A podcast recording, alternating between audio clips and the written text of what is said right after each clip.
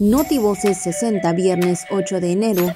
El gobernador Carlos Miguel Aiza González reiteró su llamado a las autoridades de los tres órdenes de gobierno a seguir trabajando coordinadamente y a la población a no bajar la guardia frente a la pandemia con el fin de que los docentes organicen estrategias a distancia para respaldar el desempeño de los alumnos, se llevó a cabo la cuarta sesión de consejos técnicos escolares en los planteles de educación básica del Estado.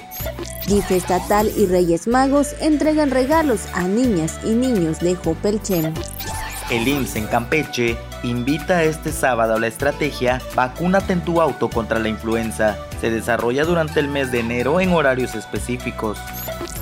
PRI, PAN y PRD firman convenio de coalición Va por Campeche con el objeto de sumar las capacidades y la experiencia para garantizar a los campechanos condiciones de prosperidad. Notivoces 60